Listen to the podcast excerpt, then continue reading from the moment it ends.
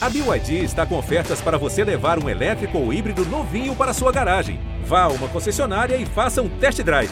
BYD, construa seus sonhos.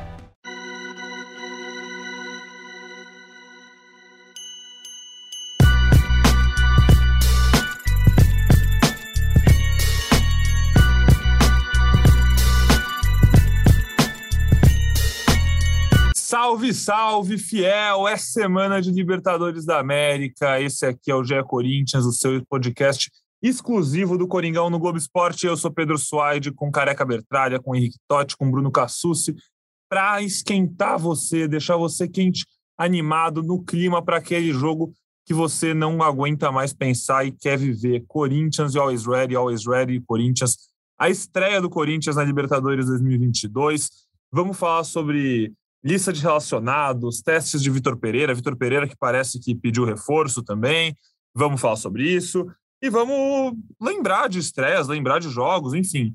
Vamos deixar você animado para o tempo passar mais rápido, porque nessa terça-feira à noite é hora da bola rolar e começar mais uma Libertadores para o Corinthians. Dez anos depois do primeiro e único título do Coringão, quem sabe não vem aí o bi, Careca, semana de Libertadores começa diferente, né, cara? O sentimento é outro, é bom. É... Como que você tá? Como tá o coração aí? Fala, amigos. Boa tarde. Boa tarde, Henrique, Totti. Boa tarde, Pedrão. Boa tarde, Bruno Cassucci.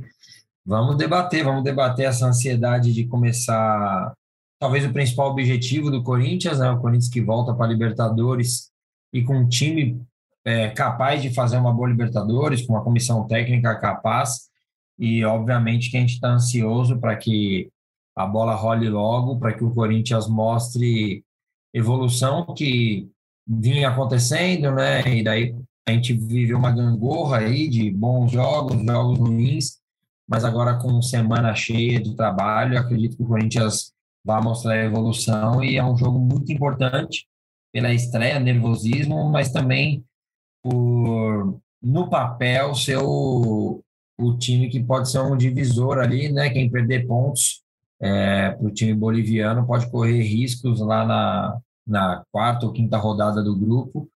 Então é importante começar pontuando para não sofrer no final. Totti e Vitor Pereira com maior tempo de preparo para um jogo que ele já teve desde que chegou ao Corinthians e a gente já começou a ver novas opções, mudanças, ele pensando em soluções, enfim, mexendo no time, nos treinos. Bem-vindo. E aí, Pedro, Careca, Cassucci, é, Fiel, é, ansioso para essa estreia na Libertadores, mas talvez eu estou mais ansioso para ver o Maicon em campo, sabia? Eu tô, eu tô querendo ver como que esse, esse time do Vitor Pereira vai, é, vai desempenhar com o Maicon ali em campo. É, a gente está tá achando que ele vai ser titular, né? Na, na escalação provável a gente está é, tá com essa, com essa ideia dele titular lá do Dudu Queiroz ali, então é, tô ansioso para ver essa evolução que o Careca falou, é, o, o, maior tempo de, de treinamento ali que o Vitor Pereira teve de um jogo para outro, é, vai ser legal, vai ser legal, tem altitude, né, 3.600 metros lá de La Paz, inclusive já, já deixando a programação do Corinthians aqui, o Corinthians vai para Santa Cruz de la Sierra nessa segunda, é, que é uma cidade ali até mais, mais perto do nível do mar que São Paulo, fica 400 metros ali, e aí é, no dia do jogo vai para La Paz, é, fazendo igualzinho a maioria dos times fazem, né? Que é aí no, no dia do jogo ali para amenizar os efeitos da altitude. É, ansioso para essa estreia da Libertadores, White. Boa, Totti. É, a seleção brasileira fez esse esquema, né? Semana passada. Sim. Para quem não sabe, São Paulo fica a 760 metros de altitude e o estádio Hernando Siles, onde o Corinthians vai visitar o Israel amanhã, fica a 3.600, né? 3.600 metros acima do mar. Então, enfim, o Corinthians pensa nessa estratégia para reduzir os efeitos, como o Totti bem disse. Eu nunca fui, nunca estive nessa altitude, mas dizem que ele piora com o passar do tempo, né? Então, eu quero muito ir um dia. Uma da hora pode ajudar. Eu quero ir um dia para ver como que é sentindo na pele, sabe, os efeitos. Jogar uma peladinha lá, só pra. Não, aí eu morro. Asmático que eu sou, Deus me livre. É, você... é o Cassucci já foi? Não sei. Vamos botar o Cassucci no papo também, porque o Totti falou do Maicon, o Maicon chegou, o Maicon foi apresentado, o Maicon está na lista de relacionados, mas que não tem três jogadores bem importantes, né, Cassus? Jogadores que poderiam ser titulares, entrar durante o jogo. Você estava escrevendo isso agora, ia lá para o Gé. Globo. Entra aí, conta pra gente a lista do Vitor Pereira e já vamos entrando no papo também. Você já foi para altitude, Cassus? Você... Como é que é? Fala, Pedrão. Um abraço para você. Salve para fiel torcida, Careca, Henrique. Eu fui, é, fui a turismo, cara. Eu nunca fui a trabalho para Bolívia. É, já tem uns 10 anos, cara. Eu fui pro, pro Salar do Uni, que é irado, inclusive recomendo. Um passeio barato também. É, mas isso não vem ao caso, né? Aqui não é podcast de turismo, é podcast do Coringão. É, e falando da lista de relacionados, é, você mencionou ah, três ausências, né? Na verdade, são quatro, só que uma já está virando tão rotineira e tá, tá, até passando desapercebido, que é a do Luan. O Luan também é um desfalque para esse jogo, mas é, um jogador que, como eu falei, a gente já não vem nem contando muito com o Luan. Acho que os outros desfalques merecem mais destaque. O principal deles é o Fagner, é, a gente já vinha noticiando nos últimos dias que a chance do Fagner jogar era muito pequena, o Fagner não tinha treinado em campo, não treinou em campo desde que se machucou lá no clássico contra o São Paulo. É, confirmada a ausência dele, João Pedro deve ser o titular na lateral direita. A gente pode até, ao longo do programa, falar de algumas observações que o Vitor Pereira fez na semana. É, outro desfalque é, na zaga, Raul Gustavo Aí o torcedor que, que não está muito por dentro vai falar, pô, mas Raul Gustavo é reserva, não vai fazer tanta diferença. Não é bem assim. Nos últimos dias, o Vitor Pereira treinou com o Raul Gustavo no lugar do Gil, então é, passa a ser uma baixa sensível. E outro desfalque é o Júnior Moraes, atacante que chegou há pouco tempo no timão, é, também por questões médicas. É, o Júnior é, se queixou de um, um desconforto na região lombar e também está fora do jogo. Então, é, quatro desfalques. É, acho que o Fagner é o principal, mas os outros também é, são sensíveis para esse jogo de estreia do Corinthians na altitude. Essa lombar tá pegando, hein, pessoal? o, o Luan tem no quadril, o é. Júnior Moraes na lombar, muitos desconfortos. É.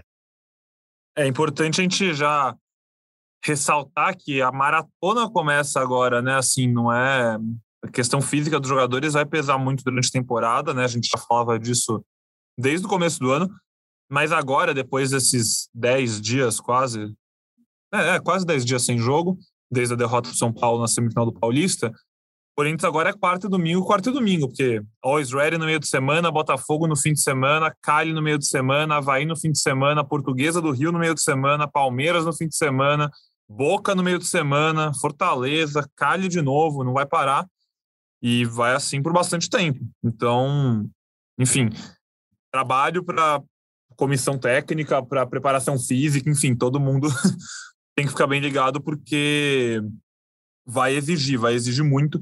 Eu acho que a gente. Vocês querem começar falando sobre o Maicon ou sobre essas, essas mudanças promovidas pelo Vitor Pereira? Que eu achei bem interessante. Eu acho que os dois dão assunto, pensar, ajuda a pensar em escalação, ajuda a pensar em possibilidades, né? É... E as duas acho que estão relacionadas é, também, né? Exato. Porque uma das observações foi a do Maicon no, no time titular. É, eu, eu imaginei num primeiro momento que o Maicon poderia ser escalado até como um 5, né? Ser escalado na vaga do Duqueiroz. Mas a informação que a gente recebeu é que o Maicon treinou ao lado do Duqueiroz, no lugar do Paulinho.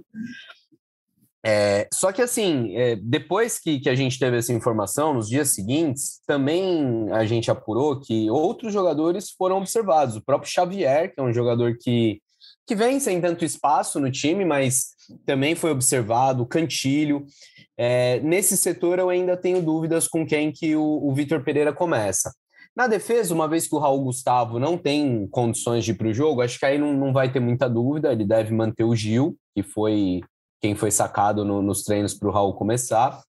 E outra mudança que a gente ouviu que, que o Vitor Pereira ensaiou, e mais de uma vez na semana, acho que essa pode ser, ser confirmada, é a do Jô no lugar do Roger Guedes. Essa me surpreende um pouco.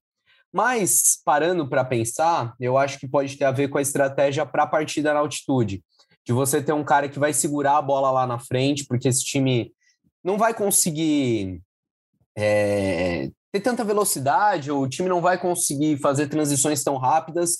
Então, acho que em algum momento você pode quebrar a bola no jogo, o jogo matar ela, esperar o time se aproximar. Isso talvez é, é, seja, seja benéfico na altitude, então talvez seja esse o pensamento do Vitor Pereira, é, mas são, são alternativas testadas e fica difícil cravar. É, fato é que em muitos momentos o Adson treinou como titular, é outro nome que a gente acha que pode começar a partida no lugar do, do Gustavo Mosquito, ali pelo lado direito do ataque. É, Vitor Pereira aproveitando esses dias livres aí, essa semana cheia para trabalho, para fazer observações e, e promete um Corinthians diferente nessa terça-feira. Dá para avaliar tanto ele ter a, entre a, muitas das suas coragem, né, mas a vontade, essa inquietação de fazer as mudanças, quanto avaliar as mudanças em si, né? A gente pode falar se gostou ou não das mudanças e falar se gostou ou não dele estar tá inquieto, tá querendo ver coisas novas. Essa do Jô, acho que pega muita gente de surpresa, mas eu vou colocar Sussi, eu acho que talvez seja uma coisa mais pontual para condição desse jogo, mas de qualquer jeito mostra que o Jô, que a gente que há duas semanas falava que via um caminho bem difícil para ele nessa temporada pela frente, depois da questão do aniversário dele, né? Ele não treinou, não se representou, enfim, não estava entrando muito nos jogos. Ele entrou muito bem contra o São Paulo em pouco tempo, foi um dos melhores jogadores do Corinthians naquele jogo ruim. Criou uma chance de gol, fez outro gol, estava ligado quando o Jandrei errou, e agora parece que botou uma pulguinha atrás da orelha do técnico. As outras mudanças, acho que dá mais possíveis de se imaginar, mas interessantes de ver. Totti, como é que você vê então essa vontade do Vitor Pereira de testar novas soluções, pensar em algo diferente com o que ele já tem no elenco, enfim, mudando várias peças. Tá certíssimo, né? Tem que, tem que testar, pô. Tem, tem pouco tempo de trabalho, é, poucos jogos, é, completou um mês agora há pouco. É, então ele está conhecendo seu elenco, tá, tá variando ali no treinamento. Foi a primeira vez que ele teve esse tempo maior para treinar, é, sei lá, três, quatro dias seguidos com, com o elenco, que devia ser uma coisa normal, mas aqui não é, então é, é meio bizarro pensar nisso, né? Então essa é a primeira vez que ele teve esse tempo maior, então é normal que ele teste mesmo, é normal que ele, ele mude até por conta da altitude, né? Que nem o Cassus falou é, pensando no Jô ali é, para segurar a bola. É, e eu gostei, né? Como eu tinha falado no começo, estou ansioso para ver o Maicon. Acho que é, se o, se o Vitor optar por ir por, com Duqueiroz e Maicon, com Renato Augusto na frente, eu acho que é, para mim, assim, não vendo, óbvio, não vi Maicon em campo, a gente não vê treinamento, mas na minha concepção, assim, é, de, de jogo, eu, é, o, me, é o melhor possível para o Corinthians no momento, assim, seria do Queiroz, é, Maicon e Renato Augusto, assim, se for para testar o Maicon no time titular, testa ao lado do Duqueiroz, sabe, não testa do lado do, do Paulinho do, e do Renato Augusto, é, para ele não ficar muito sobrecarregado, né, então é, acho que essa seria a melhor opção para o Corinthians, é, do Queiroz e, e Maicon. É, eu acho que vai. Acho que vai variar de jogo para jogo, né? Assim, o Corinthians vai jogar em casa ali no Brasileirão. Sim. O Havaí, sei lá. Acho possível que o Maicon seja primeiro volante, entre com o Paulinho, Renato ou Juliano, enfim. Mas acho interessante essa ideia de um meio-campo mais com mais fôlego, né? É, principalmente nesse jogo, né? E o bom do Michael é que ele abre esse leque de opções, né? Sim. No meio campo, você pode escalar diversas é, formações ali, dependendo da característica que você quiser, né? Isso acho que é o mais importante, assim, dessa chegada do Michael. Eu lembro de ver o Michael do estádio na Libertadores de 2018, acho que foi 18, e, cara, eu lembro que era. Foi assim, foi um dos jogadores que eu olhei e falei, meu Deus, que, que como é bom como é diferente esse cara em campo. Ele tá em todo lugar, ele aparece na frente, aparece atrás, ajuda na saída de bola. Careca, quando oficializou o retorno do Maicon, como ficou aí? Você gostou muito e já tá, já estava imaginando ele no time desse jeito que o Vitor começou a desenhar? Ou você é mais ousado e alegre e queria só ele de volante? Não, ousado e alegre sempre, mas entendo e concordo com os amigos. Acho que para um primeiro teste assim, é, acho que é ideal jogar com o Du né, em alguns outros jogos e nem só dependendo do adversário, mas com mais tempo de trabalho e tal, porque o Michael vinha de um tempo de inatividade. É, acho que ele pode jogar também, junto com o Paulinho, que também provavelmente vai se recuperar fisicamente, com o Renato. Mas acho que para essa primeira, esse primeiro jogo, depois da volta dele, acho que tendo o Duqueiroz ali ajuda. O Du já fez bem essa função de segundo, é, então ele e o Michael ali podem ir trocando, tal, dando mais liberdade para o Renato se aproximar dos atacantes. E alguns testes né, foram feitos, como disse o Cassus, então imagino que, que os amigos estejam tendo bastante trabalho para conseguir essa informação do, dos 11 que começam amanhã. Acho bem difícil acertar, sim, né? Porque foram vários testes. É, e acho que é mais fácil a gente tentar escalar ao contrário, né? Quem está garantido? E daí a gente conseguir achar uns sete, oito jogadores aí, o resto vai ficar por conta do, do Vitor, dos testes, quem ele gostou mais, obviamente pensando no, no adversário e na dificuldade da altitude, que era algo que o Vitor já tinha falado, e escalar o, o time de acordo com o adversário. Um 7-8 dá para cravar, né, Cassus? Acho que para. Não sei se passa muito disso, mas até aí acho que dá. Não, acho que dá. Vamos lá. Cássio, é, João Vitor, Lucas Piton, Renato Augusto, Gil. Agora o Gil, o Gil não, não daria para cravar até essa lista de relacionados, mas o Raul Gustavo sentiu no, no treino de ontem, então Gil. É... William, seria William, já falei? William. Não, o William fica não, seis. É, e aí o... Mas eu tenho dúvida, né? O, o William ele treinou vários dias no campo, porque ele saiu aparentemente com dor ali, né? Contra ele, o... passou, ele passou dois dias, se eu não me engano, fazendo recuperação. A segunda e a quarta, né? Que aí terça eles folgaram. É, se eu não me engano, eu posso até checar isso. É fácil de ver nos treinos aqui. E aí desde quinta tá treinando em campo, né? É, então vai é. jogar. Então vai Deixa jogar. Eu jogar. Então vamos lá. Faltou aí o lateral, mas a expectativa é boa em cima do João Pedro, né? Até porque ele perdeu muito com a saída ali do Fagner para ter fazer a saída de bola.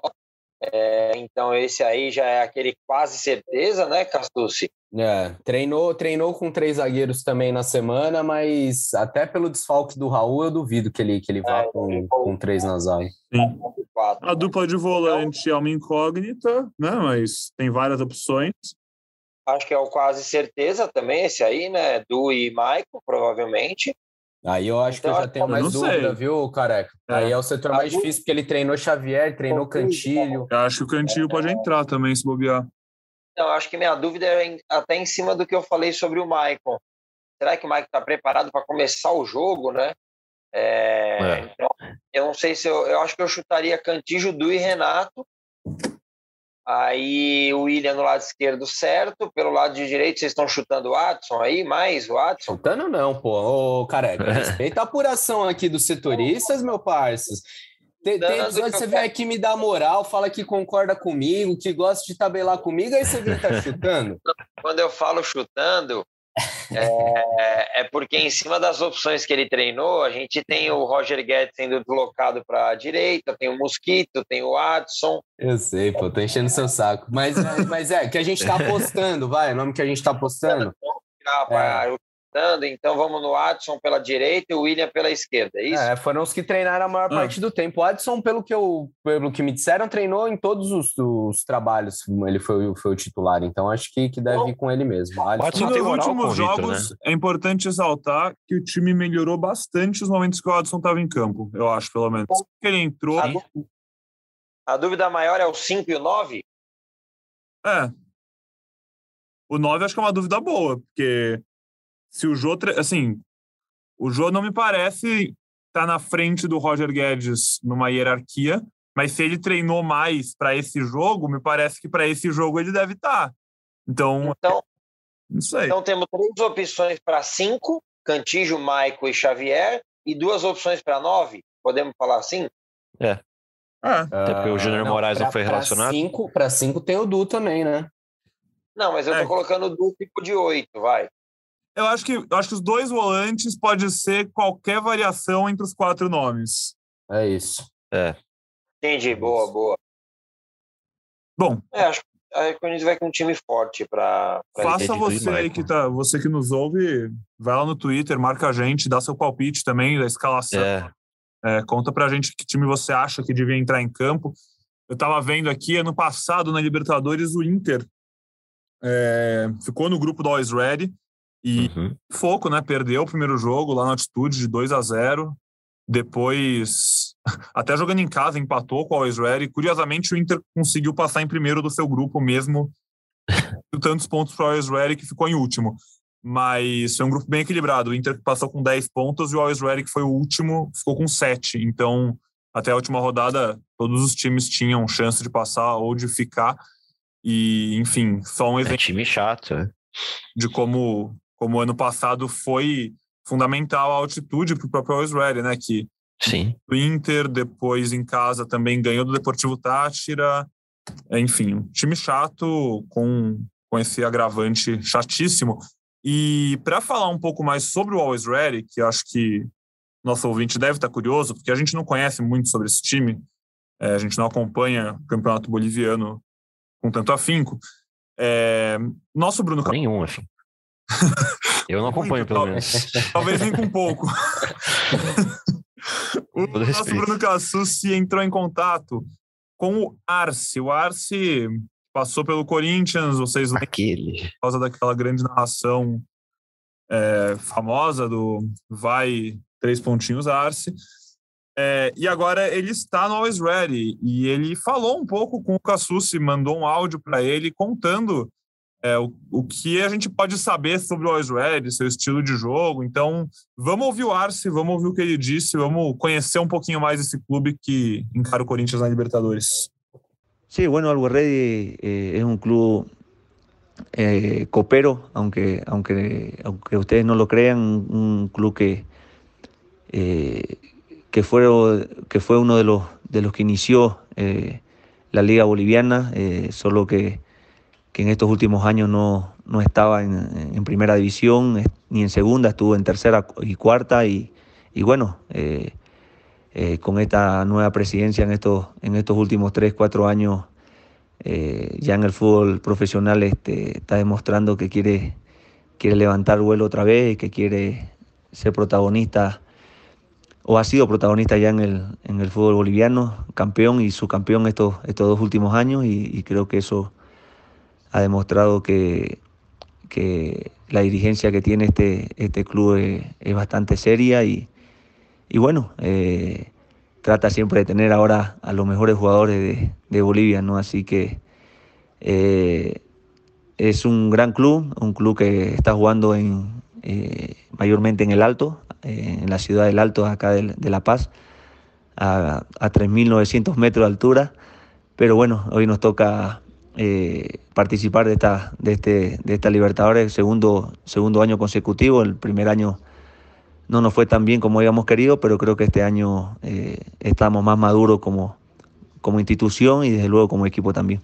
Bom, já agradecendo o Arce pelo tempo, pela mensagem, e o próprio Arce mandou mais um áudiozinho aqui, relembrando seus tempos de Corinthians, as principais memórias que ele teve dessa passagem dele aqui pelo Timão e mandando um abraço para Fiel, obviamente falando pela da torcida. Enfim, vai Arce. De acá de Bolívia, así que eh, nada, creo que el, recuerdo más lindo que tengo pues es la, es la, es la gente, desde luego, la hinchada, una hinchada fiel como, como se denomina y la verdaderamente creo que, que es así, siempre están o siempre apoyaron o están siempre apoyando en los buenos y, y en los malos momentos también y creo que eh, es una hinchada fiel pues como, como, como dicen, ¿no? Así que tengo un gran recuerdo de eso, grandes amigos que, que tuve también y que pude compartir eh, cancha y que hasta ahora sigo sigo en contacto con ellos. Y bueno, después, este, claro que un sabor amargo, ¿no? Por, por ese año que, nos tocó vivir, que, que, pasaron muchas cosas y que, y que bueno, repercutió a la hora de, de, de, de ese torneo, ¿no? Pero mis mayores recuerdos, pues, son, son desde luego saber que estuve en un, uno de los clubes más grandes, más grandes del mundo, ¿no? Así que eh, esa sensación la voy a tener siempre, ¿no? Boa, muito obrigado pro Arce, toda a sorte do mundo no resto de carreira, na vida. Tomara que só essa terça-feira não seja tão feliz assim. Imagino que falo em nome do nosso podcast da torcida do Corinthians nesse momento. e, enfim, falamos então bastante já sobre as possibilidades, né, as opções que o Vitor Pereira tem testado. E agora eu queria falar também sobre outra outra coisa que vem de Vitor Pereira, né? Porque tá no GE, Vitor Pereira pede e Corinthians negocia negocia a contratação do lateral português Rafael Ramos. É, jogador de 27 anos, né? Passou pelos Estados Unidos, Holanda, hoje defende o Santa Clara, lá de Portugal. Bruno Cassucci assina essa lá no G. Globo. Então, Bruno Cassucci, conta pra gente um pouquinho dessa apuração, de quem é Rafael Ramos, o que você sabe, é, se é o único nome que o Vitor Pereira está pedindo, se ele já tem mais reforços engatilhados, se ele quer mais gente, enfim. É, o Rafael Ramos é um jogador que é, eu não conhecia, tem 27 anos, é um currículo, a gente pode falar modesto, né? Ele foi revelado, teve passagens pela base tanto do Sporting como do Benfica, dois dos maiores clubes de Portugal, é, mas passou boa parte da carreira dele nos Estados Unidos, defendeu o Orlando City, o time B do Orlando City também, é, depois se transferiu para o Chicago Fire, e aí em 2018 ele foi para o Twente da Holanda, é, jogou uma temporada lá e agora está no Santa Clara de Portugal, um time modesto ali de meio de tabela. É, me parece que é, um, que é um lateral direito de muito vigor físico. É, tecnicamente, né, não, não tenho ainda muitos elementos para falar sobre ele. É, mas, assim, sendo bem sincero, é uma contratação que me pega um pouco de surpresa. É, ok, um jogador ainda que, está numa idade boa, 27 anos, é, viria numa condição barata, porque ele tem contrato só até o meio do ano, então já pode assinar um pré-contrato. Se o Corinthians tiver que negociar para para tê-lo já agora, eu imagino que pagaria uma indenização baixa ao, ao, clube português. Até pelo perfil do atleta, não deve vir com um salário astronômico. Mas se é para ser reserva do Fagner, é, será que, que, que, não daria para recorrer à base? É, eu acho que quando o Vitor Pereira chegou, muito se falou que o Corinthians queria um, um técnico que trabalhasse com a base, que olhasse para a base. Acho que, que nesse caso, Daniel Marcos, o próprio Léo Maná, que já está no profissional, é, poderiam ser, ser observados. Mas é, Corinthians está com essa negociação, tem até a próxima terça-feira para concluí-la, porque a janela de transferências para o Brasil fecha. E aí, se não conseguir fechar até semana que vem, só a partir de julho.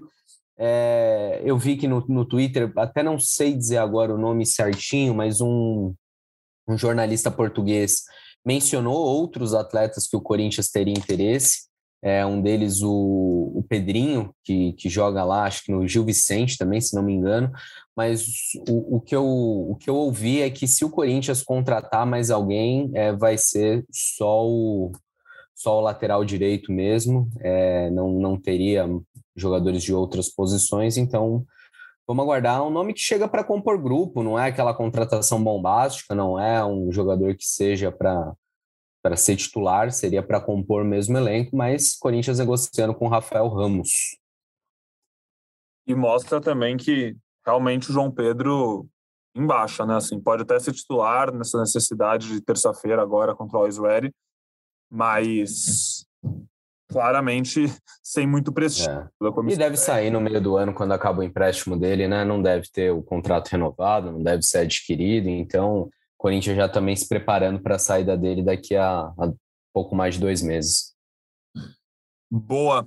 É, é, Cassu, se você falou sobre base e tal, eu acho que é aí onde principalmente pega essa questão desse possível reforço, e é legal da gente citar aqui, caso o nosso ouvinte ainda não saiba, que o Corinthians selecionou 45 jogadores né, para participar da Libertadores. Pode inscrever 45 jogadores e 15 deles ainda são da categoria de base. Então, a molecada pode, né, pode entrar em campo, pode jogar. Não, a gente já acha difícil, né, principalmente nesse tipo de torneio, ter testes e tal, mas, enfim, eles estão aptos a isso, e lá no GE. Globo tem uma matéria bem legal contando quem são esses jogadores. Enfim, a gente pode falar, do, pode passar pelos nomes rapidinho: Luca Be Lucas Beleze, Biro, Matheus Araújo, Robert Renan, Pedro, Murilo Santiago, Breno Bidon, Zé Vitor, Felipe Augusto, Kevin Vinícius, Alan Gobetti, Pedrinho, Alemão, Guilherme Castellani, e é isso.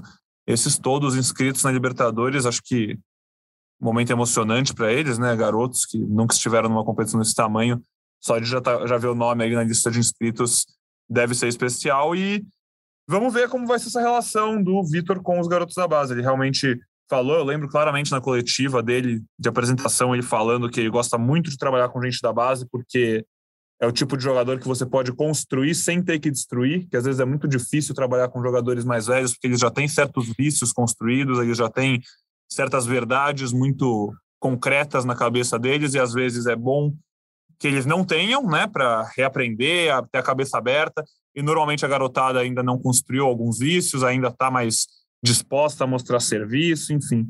É, vamos ver como ele vai usar os garotos. A gente já consegue ver ele gostando bastante do Adson, a gente já vê ele pensando no Raul entre os titulares. Então, acho que.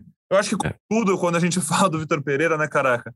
É questão de tempo, é esperar, porque, querendo ou não, agora foi a primeira janela com mais tempo que ele teve para treinar e muito condicionada a uma estreia de Libertadores na altitude, o que é assim, de um azar bizarro, né? Um azar muito específico, porque um, um jogo normal ele poderia pensar só na construção do time e não na construção do time mais desempenho em uma em, em, uma situação completamente adversa que é a altitude então esse esse período de preparação teve que ser dividido como um, em pelo menos dois né e aí agora ele vai ter menos tempo ainda mas enfim é é tempo né careca é esperar e e torcer para ver acho que agora é torcer agora para começar a ver alguma evolução principalmente também em resultados Sim, sim. A expectativa desde o começo é muito boa, né?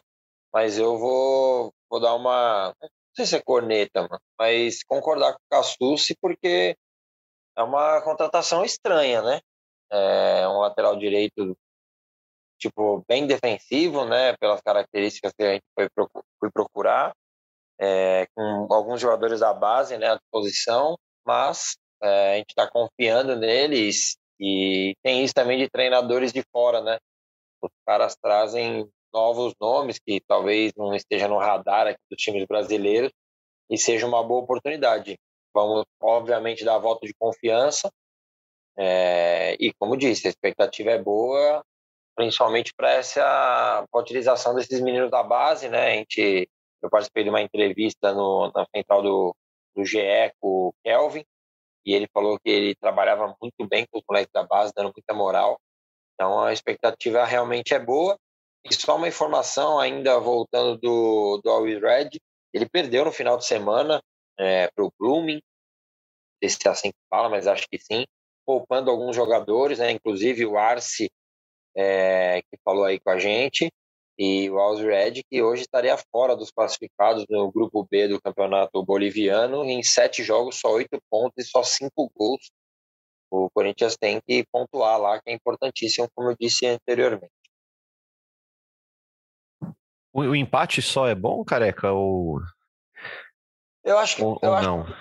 Eu acho que o depende, muito depende é, de como jogar tal mas eu não descartaria não o empate. Sim. Não acho que é um resultado ruim, não. É, o Corinthians. Se, se te dão um contrato agora para assinar, pá, empate. Para nem ir, para nem ir para Bolívia, assinaria. justo, justo. Para nem ir até lá, né? Treinar mais uma semana aí. É, 0 a 0 ali, tá bom.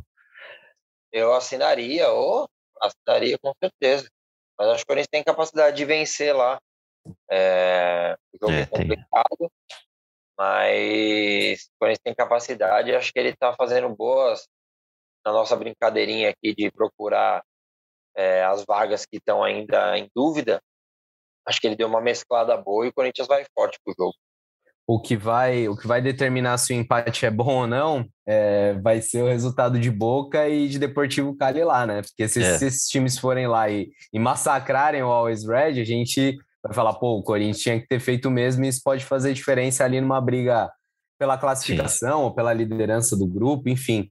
Mas por todas as circunstâncias que envolvem jogar na altitude, né? A gente sabe que não é fácil. Eu a gente bateu esse papo rapidamente no começo do programa, é uma coisa assim. Eu não joguei bola, eu não corri lá, mas de subir uma escada você já fica ofegante, cara. É muito diferente. E, e talvez o jogo da seleção na semana passada, com uma goleada de 4 a 0 dê, dê outra impressão para quem não está tão uhum. acostumado, não sabe como funcionam as coisas, mas aquilo ali, um 4 a 0 na altitude, é a exceção da exceção da exceção. Nunca tinha acontecido nem na história da seleção brasileira. Então, a gente tem que ter um nível de exigência diferente nesse tipo de, de partida, né, no jogo nessas condições. Essa seleção fraca do Brasil, né, cara? Vai lá na altitude e ganha de 4 a 0 Pô, volta, volta com pouca moral. Já pensou? Mas é muito pé no chão, é muito pé no chão. Vale lembrar também, Deportivo Cali e Boca Juniors estreiam na Libertadores amanhã, às nove e meia da noite. Jogo na Colômbia, então Corinthians e Boca começam suas caminhadas viajando. E, enfim, semana que vem o Boca recebe o Always Ready, né? Assim como o Corinthians recebe o Cali. E rápida a fase de grupos da Libertadores, né? Ela vai praticamente seis semanas seguidas, acho que tem só uma semana, só tem um, um, um, período entre jogos que dura mais de uma semana, se não me engano. Mas é bom que já já vai com tudo, né? Já começa e começa para valer. Daqui a pouco, no fim, a gente está começando abril, no fim de maio, a gente já vai ter as oitavas de finais definidas. O último jogo do Corinthians na fase de grupos é no dia 26 de maio, se não me engano. Então, como eu citei lá no começo do, do programa, maratona já começa forte agora e já junta com Copa do Brasil, enfim. E o que tudo isso quer dizer é que você vai ter muito podcast para ouvir, porque vai ter muito jogo do Corinthians. Eu acho que é isso que importa, né? De resto, não.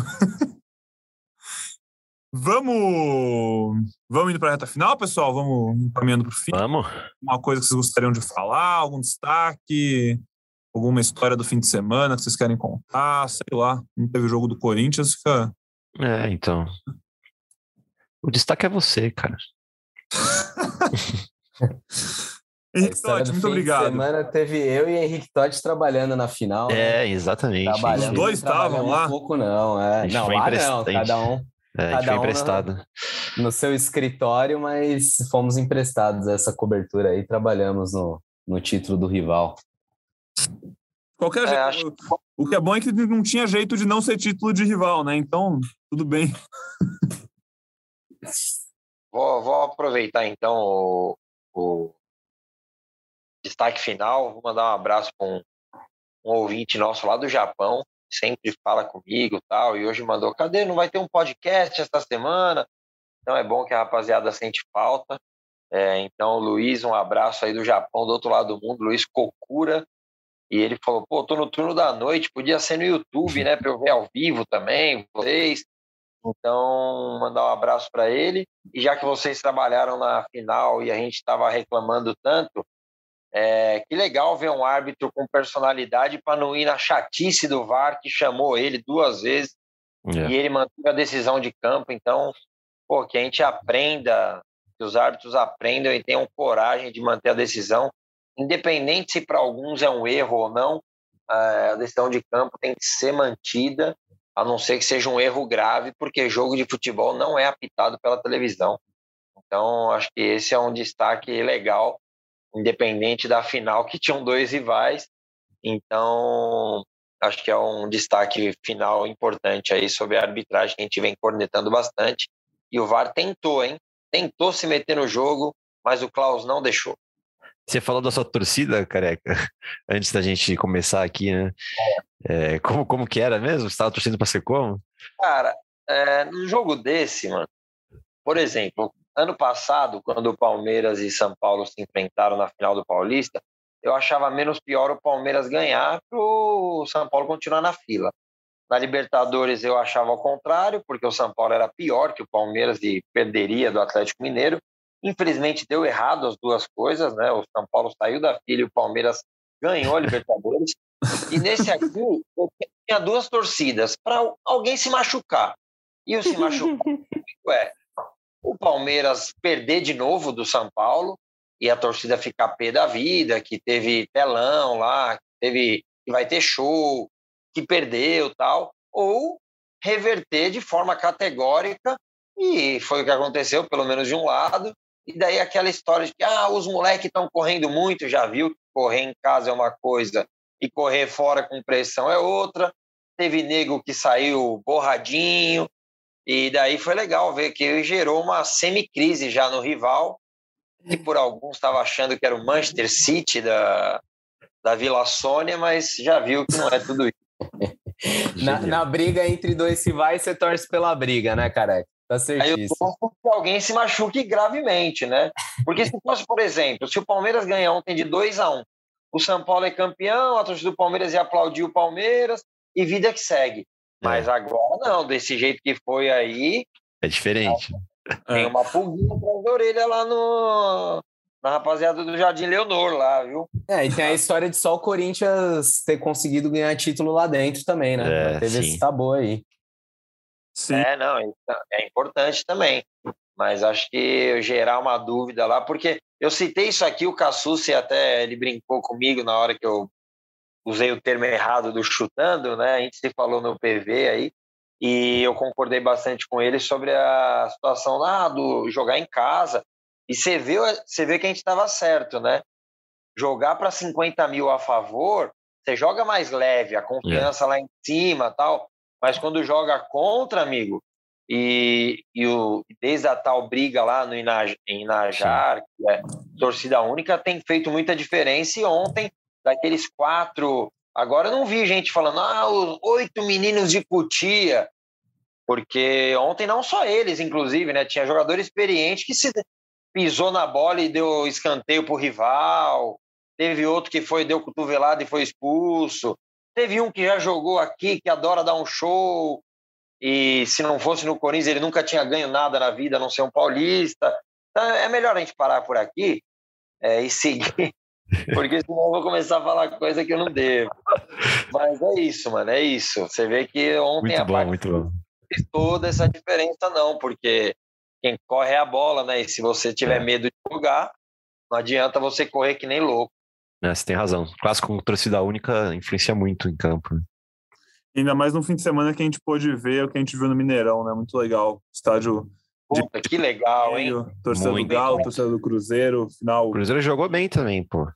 Não, jogou bem e a torcida bem. no final. É. Ah, Fla-Flu, Fla-Flu também com torcida, inclusive mista em vários setores do Maracanã. É. É, torcedor tricolor e flamenguista lado a lado. Cara, que coisa linda isso, né? Que coisa é. linda. Bem lembrado, Pedrão. É, às vezes a gente, como que é o que o Pozella fala? Joga o sofá fora. Cara, é, dá para organizar direitinho e foi bonito demais ver o Fla-Flu. Inclusive, pô, que legal ver o Ganso jogando bem, né? Acho que fazia uns oito anos, sei lá, que ele não fazia uma, uma partida boa. E é legal a gente que gosta de futebol e não estava envolvido o coração nos clássicos aí da, do final de semana, é bom assistir o jogo sem emoção e daí você consegue avaliar melhor. Bem legal, torcida mista, né, em Minas e no Sul, não, no Sul foi o Ipiranga. Torcida mista no Rio e em Minas. Infelizmente aqui a gente continua com essa papagaiada porque a polícia não consegue dar segurança para o torcedor. E continua sem conseguir, mesmo com o estádio só com uma cor. Careca, muito obrigado. Quarta-feira estamos de volta para falar sobre a estreia do Corinthians na Libertadores. Até a próxima. Cassucci, valeu, meu velho. Valeu, Pedrão. Um abraço para você, para o Careca, para o Totti, para todo mundo que está na audiência aí. E quarta-feira estamos de volta. Abraço. Boa. Totti, até quarta também. Boa cobertura, bom trabalho nesse começo de semana e que seja um podcast muito alegre no próximo. Valeu, Valeu amigos. Até mais, hein? Até mais. Um beijo para todos vocês, então. Um beijo para você que está na audiência. Obrigado pela sua companhia em mais um episódio aqui do Gé Corinthians. A gente volta depois dessa estreia na Libertadores. Conta com a sua audiência mais uma vez. Segue a gente lá no Twitter, interage com a gente. Vamos falar sobre o jogo. Vamos passar a ansiedade até a bola rolar juntos. E daqui a pouquinho a gente já está de volta com mais um episódio, tá certo? Aquele abraço.